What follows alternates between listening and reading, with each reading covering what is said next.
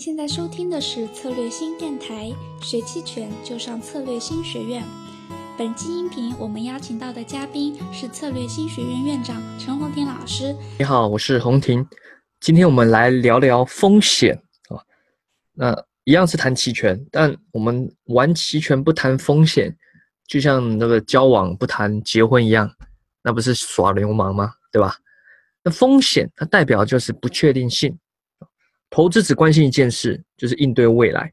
但没有人能够确切的预知未来，所以风险必须面对。风险无法去除，但我们知道可以处理，也可以转移。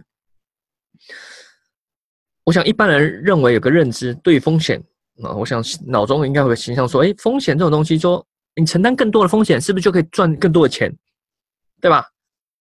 我们也常听到盈亏同源啊这种话但这个逻辑其实是有点问题的。你想赚超过一般收益的钱，的确，你就需要承担更多的风险，好，盈亏同源嘛，好，你没风险就就无法赚超过收益的钱。但你倒过来想，但它不代表你承担更多风险就能赚更多钱哦。你注意看啊，注意听一看这个逻辑，好，你赚要赚超过一般收益的钱，你需要承担较多的风险，但不代表你承担更多的风险就能赚更多的钱。哦，这个数学上有一种形容啦，什么充分条件还是什么必要条件什么鬼的，这个呃我已经忘记了，哦，这个忘忘给老师了。但我想你应该大概理解我要表达这种概念吧。嗯，同样的，我们我们用个图像的的方式给大家去做呃一个想象。有关于风险收益曲线，哦，大家可能有听过。我也画了两张图在我们这个音频下方的文字区块啊，这个。这个灵感我是来自那个像素资本的呃一个一个创始人 Howard Musk，他某篇文章啊，他他一些这种概念跟我本身投资有时候一些价值观其实算不谋而合了啊。那我们看第一张图，它是传统的那种风险收益图哦，但很容易让人家误解，以为你只要承担更高的风险就可以通向更高的收益哦，它就是一个很纯粹的斜的线，好就横轴风险，然后纵轴是收益，诶，承担更多风险就获得更高收益。这会让人家误会的，以为哎，好像承担越多风险就就可以赚更多钱了，然后就就这么 easy 是吗？如果就这么简单，那所有人都承担最高风险不就好了？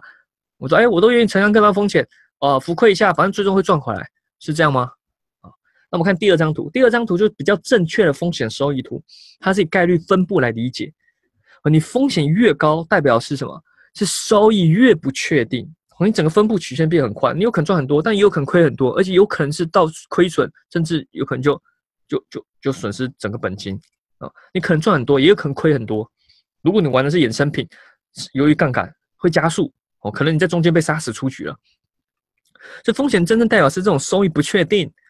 哦，所以你你风险越大哦，你就代表你整个收益曲线越越宽，分布越宽越不确定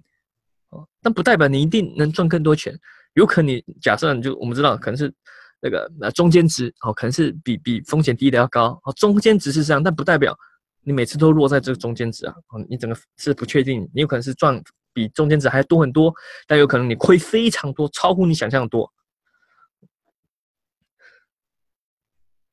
那我们再仔细来看这个第二张图的风险的收益分布哦，它看起来就像一个正态分布吧，啊，但实际市场还不是这样的啊。啊虽然我不是在研究数学了，这里也没 时间深入探讨，但你可以简单这样理解啊。对某个投资商品，当越多人觉得没风险的时候，它风险就越大；当越多人觉得有风险的时候，它风险就越小。啊，是不是听起来有点太哲学了？我们一再以以另外一个比较实际的，以期权吧，以期权举例。我们先来看这个期权卖方哦，例如我们这前几个月哦。前几个月，我们这个三月、四月、五月这期权银行波动率其实是很高的，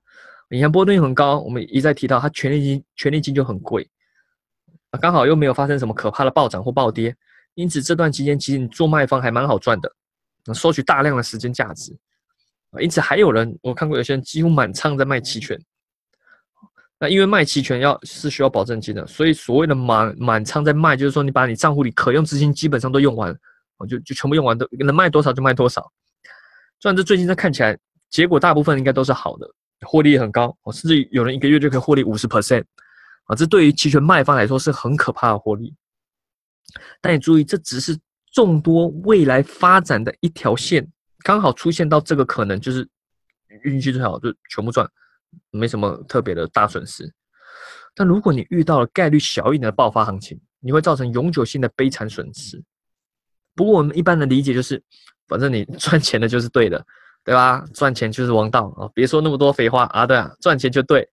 好，那如果要这样说，那也是没法没法反驳嘛。那这个人家赚钱了就就对嘛。但我我觉得大家一定要一一直思考一个东西，就是未来有很多种不确定性，但我们最终只会落在那一条。但你落在那条，不代表你做对了。长期来看，不代表你做对了。所以我一直很推荐大家看，呃，塔勒布他早早期了一本书，叫《随机漫步的傻瓜》，书里非常清楚说明了赚钱的随机性、运气跟随机性它的相关性，还有一些什么存活者偏差这些概念。我们常常看到，其实只是历史千万条发展中的一条。好，我们再来看，再聊这个期权买方好了。你当 buy 的，你 buy call buy put，期权买方的特色，我们想大家都很理很清楚，风险有限，获利无限所以大家都觉得期权买方很安全的，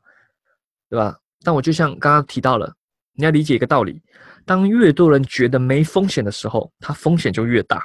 当越多人觉得有风险的时候，它风险反而会变小。举例来说，你对五零 TF 哦，假设你现在很看涨，你想买认购期权，你 buy call，但如果一堆人都跟你想法是一样的，都觉得会涨，且他们也不顾期权权利金的价格，因为他们都认为反正期权买方风险有限嘛，对吧？不怕买就对了，反正亏不了多少钱，于是就会造成认购期权被推高，权利金变很贵，即使未来五零 ETF 真的涨了。你买认购期权还是非常有可能亏钱，其实除非是暴涨的非常可怕，不然大部分情况下你都会亏钱。如果经历过前面几个月的买认购呢，就应该就会有这样的想法。同样的买认沽也有可能发生这样事情。其实跟买股票道理也很像，好，你认为叉叉股票是好公司，于是你不思考就买，